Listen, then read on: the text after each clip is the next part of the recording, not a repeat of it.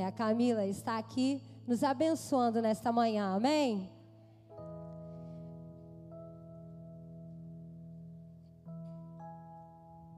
É bom conhecer os amigos dos nossos amigos, dos nossos filhos, né? Então é sempre um prazer. Feche os seus olhos. Senhor, obrigado por esta manhã. Espírito Santo, nós te pedimos que a partir de agora, o Senhor venha, Senhor, manter as nossas mentes cativas neste lugar, para que nós possamos entender a voz do Teu Espírito, para que nós possamos entender que nós já somos abençoados, mas que nós sairemos daqui aprenderemos nessas sete semanas a ter vidas mais que abençoadas. Senhor, nós te somos gratos por tudo que o Senhor tem feito em nossas vidas até aqui. E te pedimos que o Senhor venha abrir a nossa mente e o nosso coração para entender tudo mais que o Senhor tem preparado para nós. Que neste tempo de grandes coisas, nós possamos ver grandes plantios e receber grandes colheitas. É o que nós te pedimos, em nome do Pai, do Filho e do Espírito Santo. E a igreja que ama o Senhor, diga amém. Nós estamos começando hoje uma nova série, né? Uma vida mais que abençoada. É uma série baseada nesse livro, né? Nós já temos o livro lá na livraria, então deixa eu te falar uma coisa. Primeiro, quando você compra o livro, você está abençoando a obra do Senhor. Todos os recursos daqui estão sendo implantados, né, para o nosso novo templo. E segundo, você escuta a mensagem, é bem resumido do que você lê aqui. Né? Aqui ele entra bem mais a fundo em cada assunto que nós vamos tra estar tratando aqui. Então, com certeza, você vai ser ricamente abençoado por esse livro. E essa mensagem, ela é, base, ela, ela é uma segunda parte de uma mensagem que nós já pregamos aqui ano passado. Nós pregamos aqui ano passado sobre vida abençoada.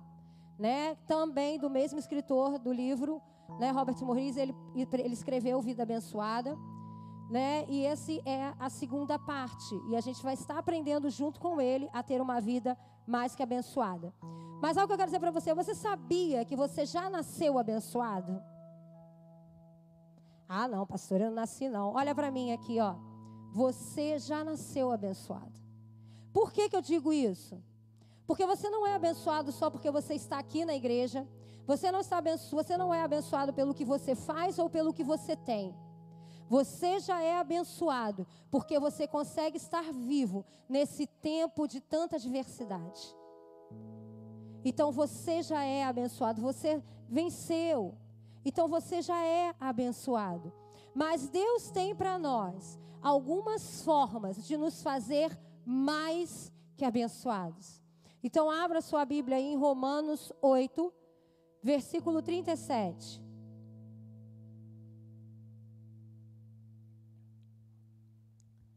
Romanos 8, versículo 37.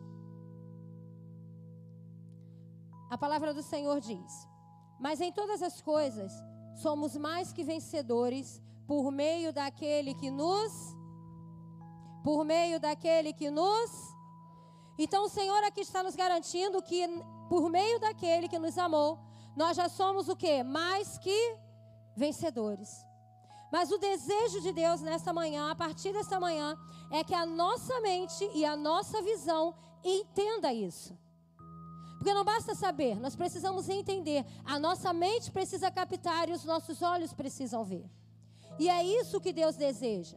Então, Deus, nessa noite, nesta manhã, Ele quer trazer para nós alguns princípios que serão aplicados em determinadas áreas da nossa vida, para que nós possamos verdadeiramente criar dentro de nós uma perspectiva de uma vida mais que abençoada.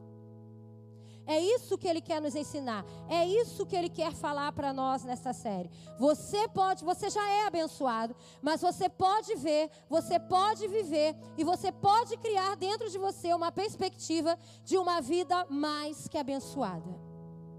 E Robert Morris ele diz o seguinte: os cristãos deveriam ser o povo mais generoso da terra, simplesmente porque o nosso coração está transbordando de gratidão. Queridos, nessa série, nós vamos entender que nada, Deus não deve nada a ninguém. Deus não deve nada para mim. Deus não deve nada para você. Nós somos abençoados simple, simplesmente porque nós estamos vivos. Nós somos abençoados porque nós temos a salvação, amém? Nós somos abençoados porque nós somos cheios do Espírito Santo. Nós somos abençoados porque nós temos dons e talentos que foram dados por nós por Deus. Nós somos abençoados porque nós temos o fruto do Espírito. Nós somos abençoados porque nós temos o nosso nome escrito no livro da vida. E nós somos mais que abençoados porque nós nascemos com um propósito para cumprir nesta terra. Então nós já somos abençoados. Então, quando um cristão vive centrado simplesmente no que está acontecendo com ele, quando ele só consegue enxergar o que, é, é, tudo aquilo que Deus faz simplesmente na vida dele, ele fica simplesmente olhando para dentro dele, ele está indo contra tudo que Deus tem para fazer. Nós precisamos entender que a nossa vida vai muito além daquilo que nós colocamos, olhamos para dentro de nós. É muito mais amplo. Nós entendemos aqui, através da série que nós demos ano passado, e se você não acompanhou essa série, ela está no YouTube, é Vida Abençoada. Nós aprendemos que de uma vida abençoada, nós temos dois termos, dois termos, que é a fidelidade e a generosidade a Deus. São duas bases que nós temos que ter e que faz parte da natureza espiritual de Jesus. Mas nós temos que aprender muito mais. Olha o que Malaquias 3,10 diz: Tragam o dízimo todos ao depósito do templo, para que haja alimento em minha casa. Ponha-me à prova, diz o Senhor. Eu não sei se você sabe disso, mas o único lugar em que nós somos convidados a colocar Deus à prova é na área da nossa finança. Deus diz o seguinte: Traga para mim aquilo que me pertence e me prove se eu não vou te abençoar. Deus está nos desafiando para que nós venhamos a prová-lo. Através da fé, nós podemos provar e, prover, e ver que Deus vai prover nas nossas vidas.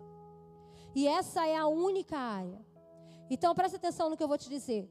Você nunca vai poder dar para Deus mais do que Deus tem dado para você.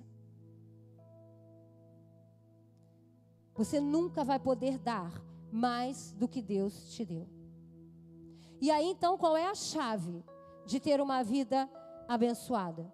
Precisamos aprender a ter boa mordomia. O que é ter boa mordomia? É nós entendermos que Deus é o dono de tudo e nós somos administradores de tudo que Ele nos dá.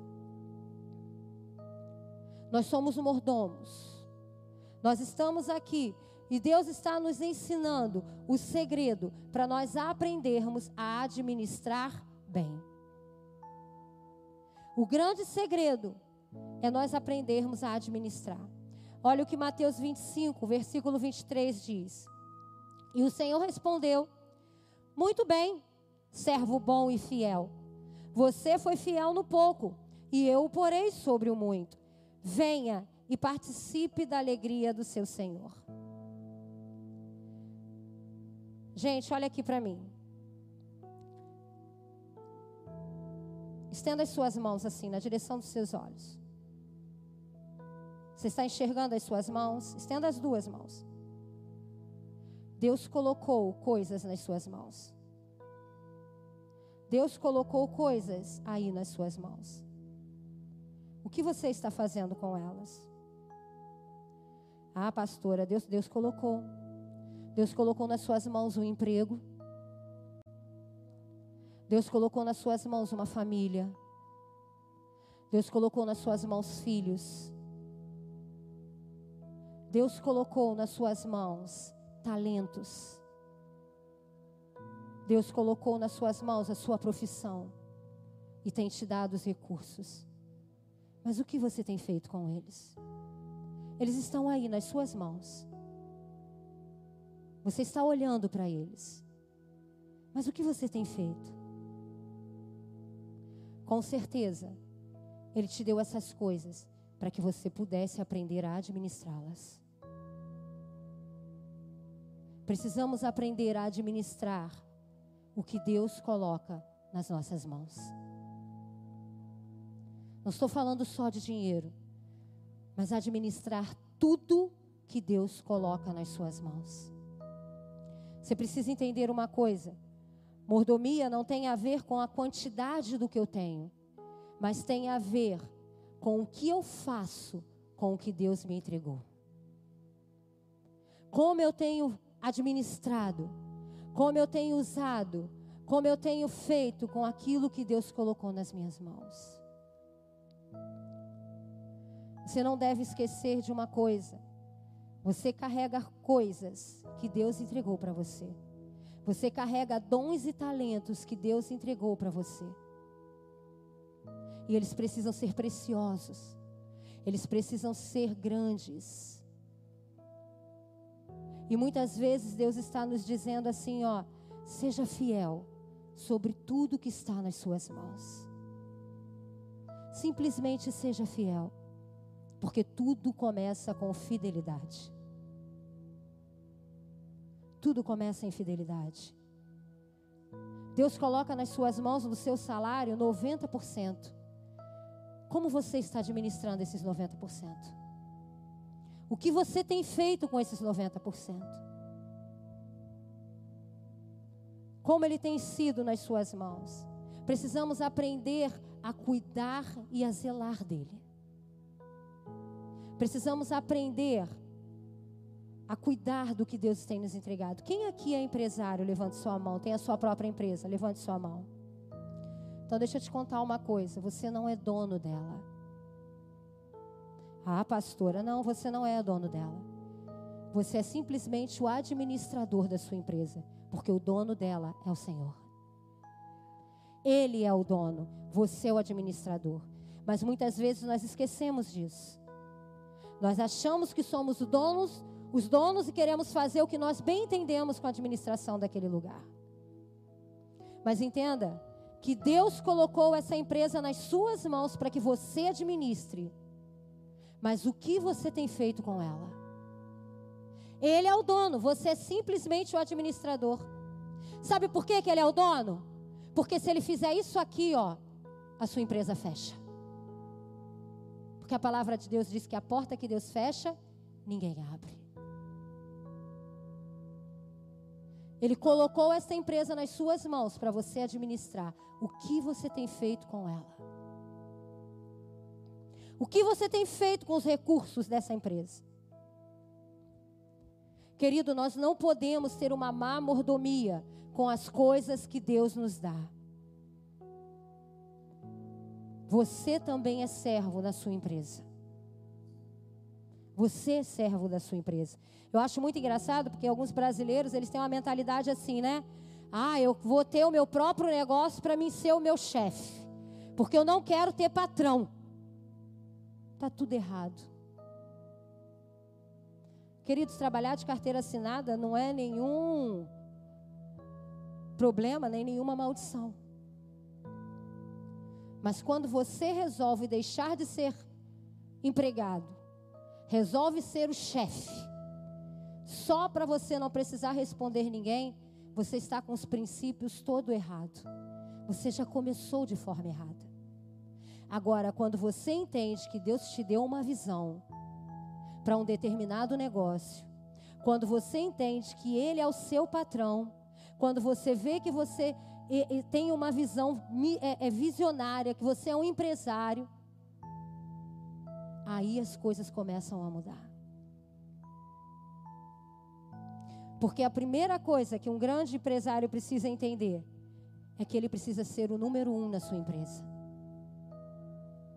Ele precisa ser o melhor. E não só ser o melhor funcionário dela, mas ele também precisa ser o melhor servo dessa empresa. Como você tem lidado com isso?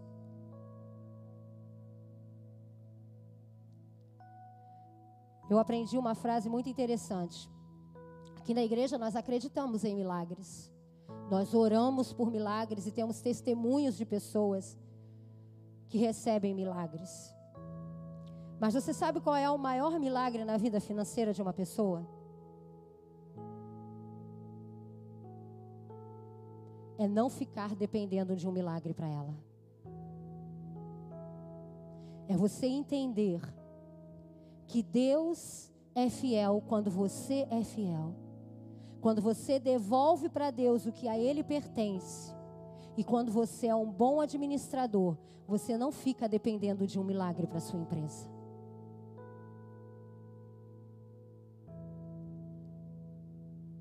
Agora, se você não entende isso, você vai precisar ficar pedindo para Deus milagres. Eu preguei aqui numa quarta-feira e eu falei: Deus tem sido fiel. O problema não é o que Deus tem mandado. O problema é como, como estão as saídas. O que você tem feito com os 90% que tem ficado? Queridos, Deus permanece fiel. A primeira chave que nós precisamos entender para que você tenha uma vida abençoada é que você precisa ser um bom mordomo daquilo que Deus colocou nas suas mãos. Seja o que for. Lucas 16, 10 diz assim: Quem é fiel no pouco, também é fiel no muito. E quem é desonesto no pouco, também é desonesto no muito. Nós temos o hábito de sentar e falar mal dos políticos, dizer que político é uma raça corrupta. Mas só existe político corrupto porque existem funcionários corruptos, existem empresários corruptos, existem um povo corrupto. A corrupção não começou lá. É uma grade.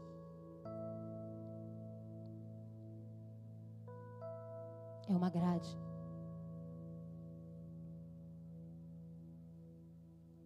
Quando você para numa blitz e o seu carro que não deveria, mas está com o documento atrasado, e você oferece um dinheiro para o guarda, isso é corrupção. Isso é errado. Você é político? Então nós entendemos que a corrupção começa, ela, ela é uma grade. É muito fácil nós falarmos que a nossa política está toda estragada, cheia de corruptos. Mas nós precisamos nos posicionar. Eu ouvi o pastor Carlitos dizer uma vez, ele falou uma frase muito interessante, que as pessoas têm a mania de dizer assim, né? Brasileiro é tudo corrupto. Você é corrupto?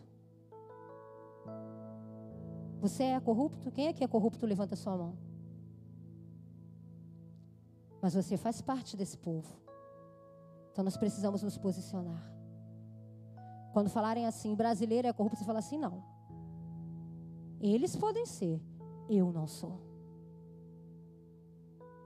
Eu não sou. Eu pago as minhas contas. Eu pago os meus impostos. Eu faço o que eu tenho que fazer.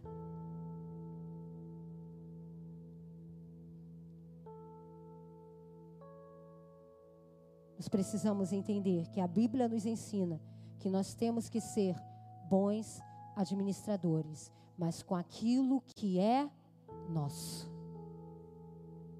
Se você trabalha numa empresa e você tem livre acesso a grampo de grampeador e você pega esse grampo e leva para casa, ele não pertence a você. Ah, mas foram só uns grampos, não é seu. Foram só umas folhas, não é sua. Aprenda a ser fiel com aquilo que é seu. Porque quando você não é fiel, quando você tenta ser fiel com aquilo que não é seu, você só vai trazer problemas para você.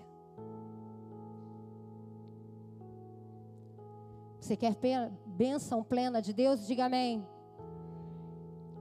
Então precisamos andar sobre duas pernas. Quais pernas? Primeiro, a fidelidade. Entregue a Deus o que pertence a Ele. E segundo, sabedoria. Peça a Deus para que você seja um administrador daquilo que fica nas suas mãos. Paulo diz assim lá em 1 Coríntios 10, 16: Pois do Senhor é a terra e tudo o que nela existe. A boa mordomia é nós entendermos que nós temos que cuidar muito bem de tudo que Deus colocou nas nossas mãos. Você está comigo até aqui? Amém? Abra sua Bíblia no Salmo 24, versículo 1.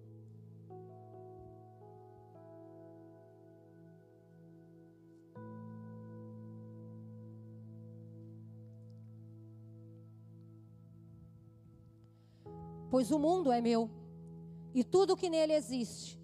Ofereça a Deus em sacrifício a sua gratidão e cumpra os seus votos para o Altíssimo. Queridos, isso é entendimento. Isso é a nossa visão. Deus é o dono de tudo. Então nós precisamos ser gratos e cumprir os votos que nós fazemos com Ele. Precisamos ser gratos e cumprir os votos que nós estamos fazendo com Deus. O autor do livro Mais que Abençoado, ele diz: colocar Deus em primeiro lugar é reconhecer que tudo pertence a Ele e nos liberar do medo, da perda e da insuficiência. Quando você entende que Deus é dono e que você é um administrador, isso tira um peso enorme das suas costas. Porque você passa a entender que você está aqui apenas para administrar. Então nunca esqueça disso. Existem pessoas que são tão apegadas, mas tão apegadas às coisas que elas têm, elas se acham tão donas, que elas vivem muito mais estressadas do que vivem sobre o impacto daquilo que Deus pode fazer. Elas não conseguem viver o impacto do que Deus tem para elas. Elas não conseguem entender que Deus é dono de tudo. E Deus está dizendo assim: Filho, olha para cá. Deixa eu cuidar de você. Deixa eu cuidar das coisas. Deixa eu cuidar de tudo. Mas você está ali agarrado. Não, essa caneca é minha. É minha e eu não dou ela para ninguém. E Deus está falando assim: Deixa eu cuidar dela, porque eu tenho um melhor lugar para colocar ela. E não, eu quero ela aqui comigo. Nós precisamos entender que Deus é o dono, nós só somos administradores, porque essa é uma verdade que nos liberta. Essa é uma verdade que tira de nós um peso.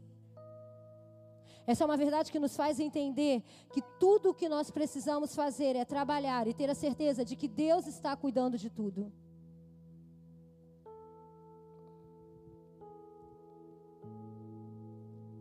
Presta atenção aqui no que eu vou dizer para você. A capacidade de administrar os seus bens materiais e riquezas monetárias não é um talento que você foi dotado no seu nascimento, mas é uma habilidade que é aprendida e desenvolvida.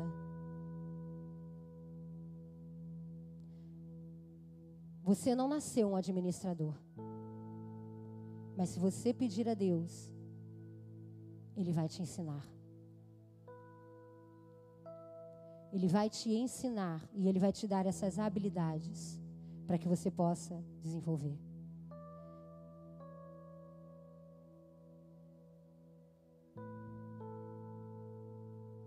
Se você não consegue fazer isso, peça ajuda para Deus. Mas, pastora, algumas dicas.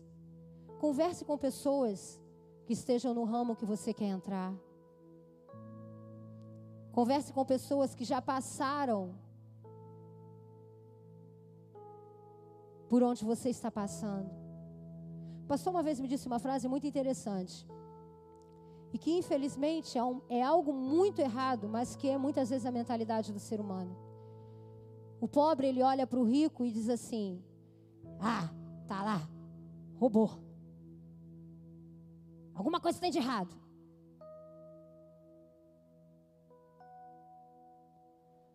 O mediano, ele olha para o rico. Ah, é porque o pai dele tem dinheiro, é porque ele nasceu em família rica. Mas o rico, quando ele olha para um outro rico, ele diz assim: Eu quero chegar até onde ele está, eu quero estar perto dele, porque eu quero aprender com ele.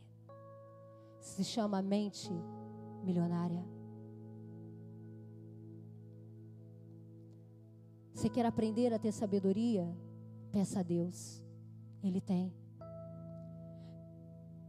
Você quer chegar aonde alguém está que você admira? Procure saber qual foi o caminho que ele traçou. Converse com pessoas. Veja o que eles têm para te ensinar. Converse com pessoas bem-sucedidas, elas sempre têm algo para te acrescentar. Ninguém nasce sabendo. Ninguém nasce sabendo. Você pode se desenvolver. Não existe tempo e não existe idade para isso.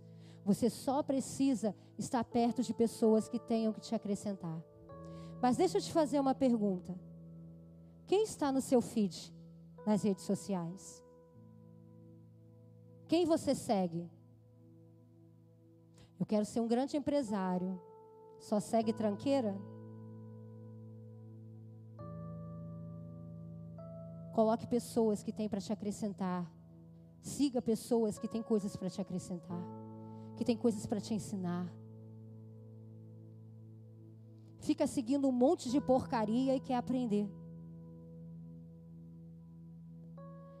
Eu aprendi com o pastor a fazer duas perguntas. E isso no início foi motivo de muita briga. Mas depois eu entendi.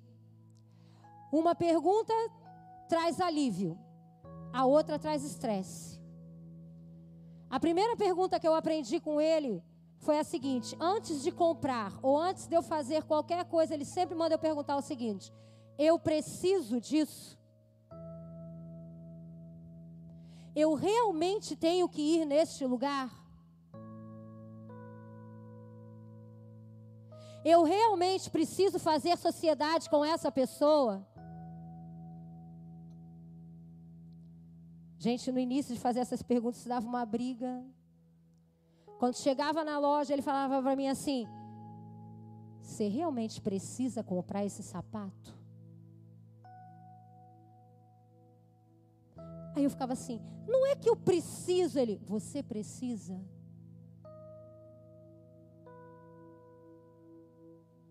Você realmente precisa ir neste lugar? É tão importante assim para você? Gente, quem faz essas perguntas, eu entendi, se torna uma pessoa empoderada. Porque ela traz alívio para a vida dela. Porque tem uma outra pergunta que te causa estresse. Que pergunta é essa? É quando você acaba de comprar a coisa, ou quando você acaba de fazer aquele negócio, ou quando você acaba de adquirir aquilo, aquela coisa, e aí você fala assim, ó, como é que eu vou pagar isso? Quem já passou por isso aqui? Comprou alguma coisa na emoção e depois, quando sai da loja, já pergunta assim: o que, que eu fiz? Como é que eu vou pagar isso? Como? E aí causa um estresse danado, porque a partir desse dia você já não dorme mais direito. Pensando como é que você vai fazer para pagar aquela conta que você fez. Então, antes de gerar estresse, faça a pergunta que traz alívio: eu realmente preciso disso? É realmente tão importante para mim comprar isso?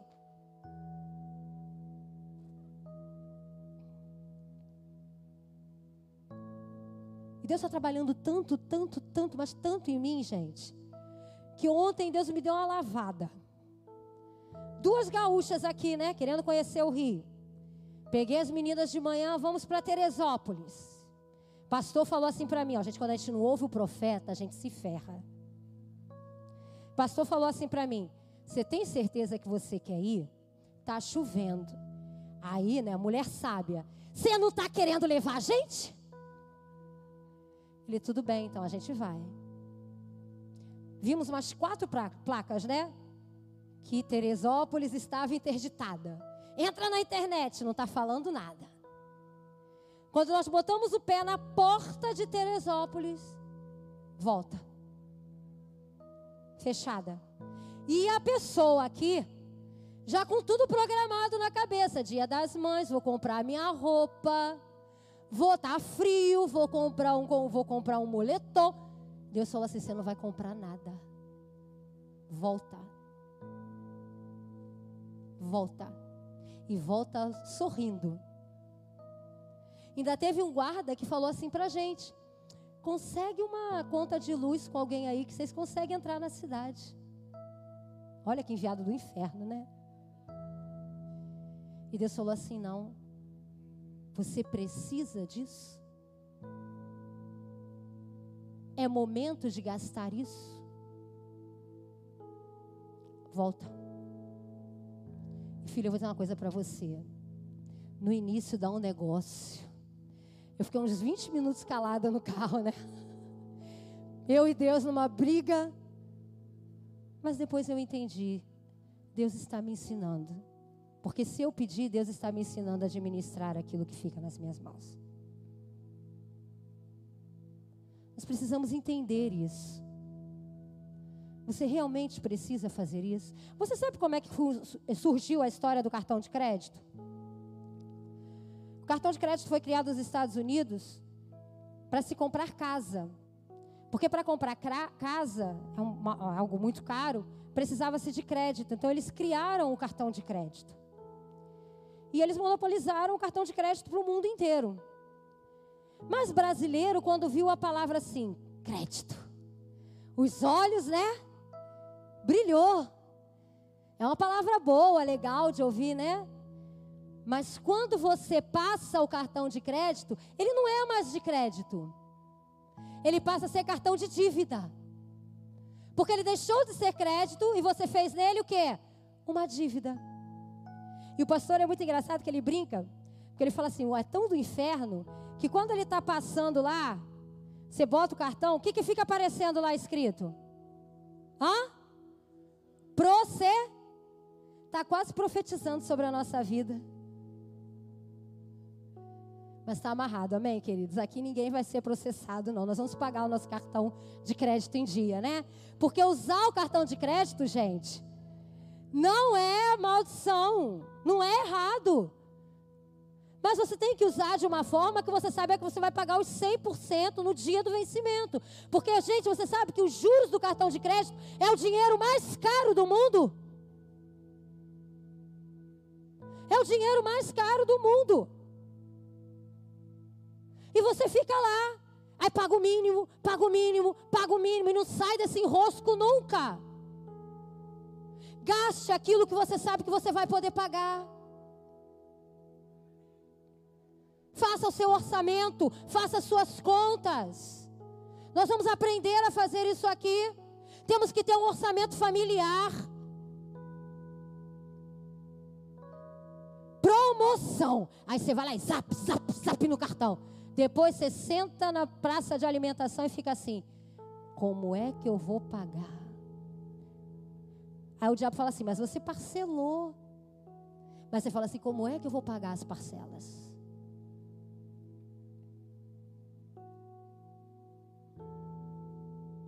Precisamos aprender a administrar bem aquilo que Deus coloca nas suas mãos. Você é administrador de 90% do seu dinheiro. Administre bem. Deus confiou em você esses 90%. Então administre bem. Cuide desse dinheiro, cuide do que Deus tem colocado nas suas mãos. Aprenda a cuidar daquilo que Deus te entregou.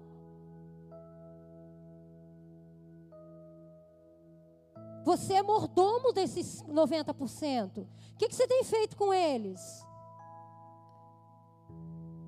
Queridos, nós temos aprendido muito. E eu não sou formada em economia, não. Mas eu, todas as vezes que nós pegamos as ofertas da casa do Senhor, nós colocamos na mesa ali no gabinete, nós oramos e nós pedimos, Senhor, nos dá sabedoria para lidar com essas ofertas. Porque isso aqui é o suor do teu povo. Nós não podemos sair gastando de qualquer jeito. Então, nos dá sabedoria para administrar.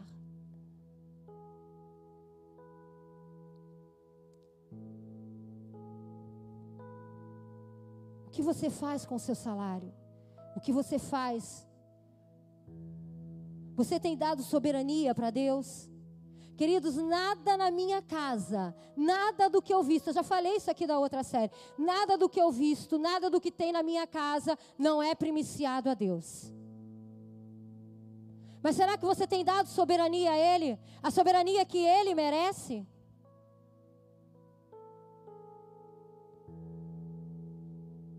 Você tem entregado primícias para Ele?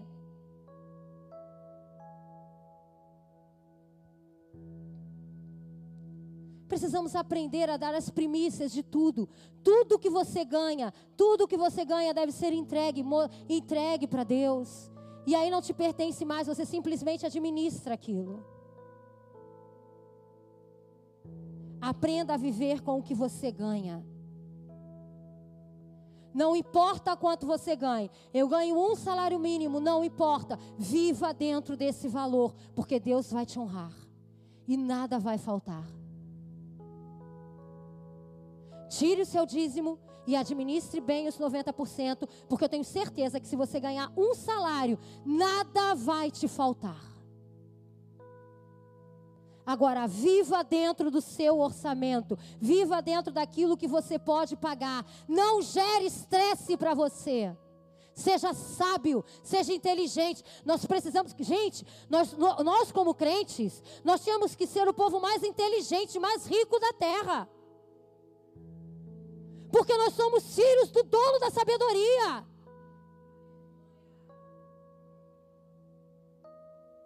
O que está faltando para nós, pelo contrário, gente, é uma vergonha. Quando nós abrimos a igreja, que nós vamos sentar crédito no banco, sabe o que, nós ouvimos? Que banco não libera crédito para a igreja porque são os maiores devedores. Isso é vergonhoso.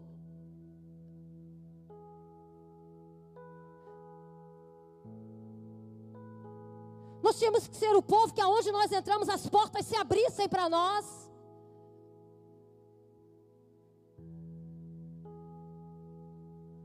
Somos filhos do dono do ouro e da prata. O Deus que está disposto a nos dar sabedoria. Mas o que, que nós fazemos? Vou te fazer uma pergunta. Eu não quero que você levante a mão, vai ser uma resposta para você. Você que pegou o auxílio, é, auxílio emergencial. O que você fez com esse auxílio durante os seis meses que você pegou? Como você administrou isso?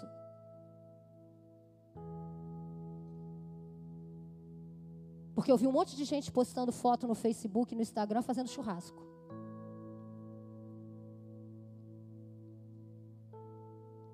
Seja um bom mordomo daquilo que Deus coloca nas tuas mãos. Seja um bom mordomo. Você que trabalha com venda, com compra e venda, pesquise, seja justo. Não se aproveite para fazer negócios. Eu conheço pessoas que se aproveitam da necessidade de uma pessoa que precisa vender para jogar o preço, o valor da coisa lá embaixo, por causa do desespero da pessoa. Pague o que é justo, seja justo. Não tente ser esperto. No reino de Deus, o mundo não é dos espertos. No mundo de Deus, o reino é dos justos.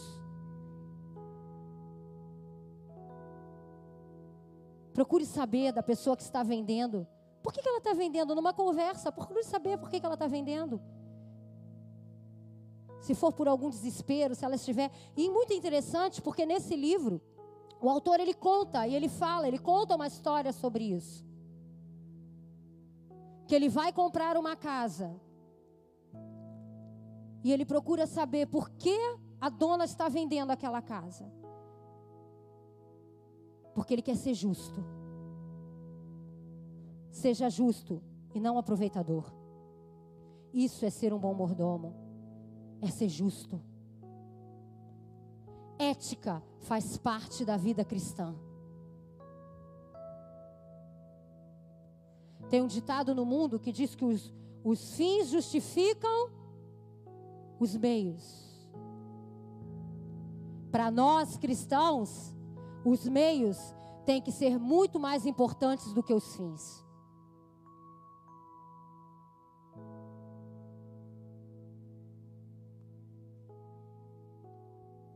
Deixa eu te dizer uma coisa. Tudo que você conquista e que não é proveniente de verdades, volta contra você. Tudo que você conquista que não é proveniente de verdades, uma hora volta contra você. Seja justo. Seja íntegro. Represente Seja um bom mordomo de Deus e um representante de Deus nessa terra. Queridos, eu não me preocupo se as pessoas não gostam de mim pelo jeito que eu falo, pelo jeito que eu me visto, pela cor do meu cabelo. E você não deve se preocupar com isso. Mas eu devo me preocupar quando eu escuto assim: aquele crente não vale uma nota de três reais. Alguém conhece nota de três reais? Aquele ali, ele tem uma amante. Fulano vai para a igreja todo domingo, mas até nó em pingo d'água.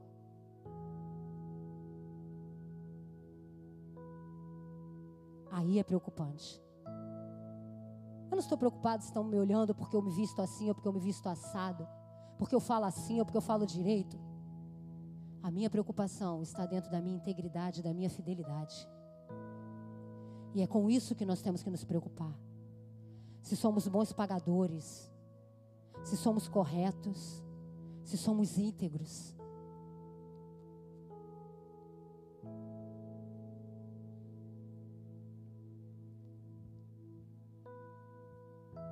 E eu termino com uma frase do escritor que diz: ser mais generoso sem tornar-se. Ser mais generoso sem tornar-se um bom administrador prudente de recursos é como tentar correr com o pé pregado no chão.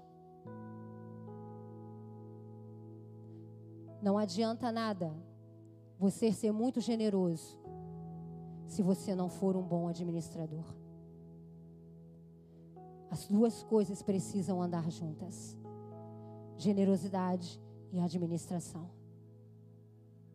Porque senão você vai parecer que você está tentando sair do lugar, mas você não vai conseguir chegar a lugar nenhum.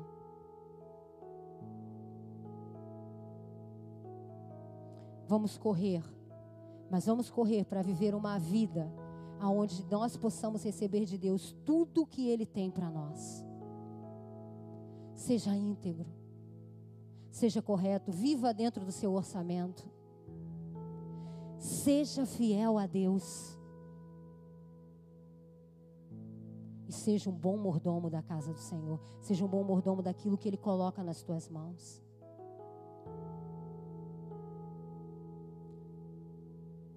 Às vezes nós gastamos dinheiro com tanta besteira. Gastamos tempo com tanta besteira. Você sabe que você é mordomo do tempo que Deus dá para você? O que, que você tem feito com o tempo que Deus te dá?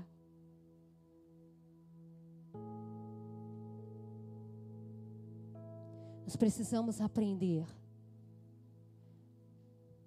e a praticar a boa mordomia. Precisamos ser bons administradores.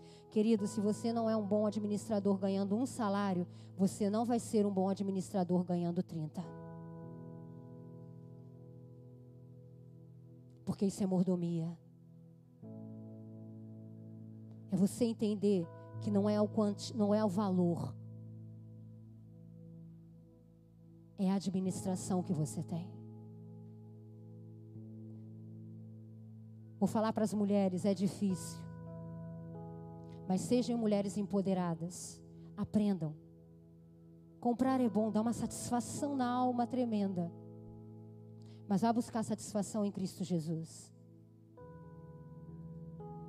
Antes de comprar qualquer coisa, pergunte: Eu realmente preciso disso. E seja sincero com você mesma. Mulher tem tendência à compulsão. Eu conheço pessoas que dão roupas na etiqueta. Simplesmente porque não conseguem parar de comprar. Não faça isso. Deus te deu um emprego. Deus te deu um salário. Seja mordomo dele. Entenda que tudo que você tem, da sua casa, aos seus filhos, a sua família, o seu emprego, é dele. Você só está aqui como administrador e mordomo do Pai. Se você conseguir entender isso, nada do que você tem é seu. Nada do que você tem é seu. Ah, minha roupa é minha. Não, ela só é minha porque eu estou viva. E a minha vida pertence ao Senhor. Porque a hora que eu morrer, caixão não leva roupa. Ela vai para alguém. Caixão não leva carro, então o seu carro não é seu, é de Deus. Ele te deu para administrar. O que, que você está fazendo com ele? A sua casa não é sua, porque morto não mora em lugar nenhum a não ser no cemitério. O que, que você tem feito com ela? Seja um bom mordomo de Deus. Tenha uma boa mordomia. Seja um administrador fiel. Amém? Fique de pé.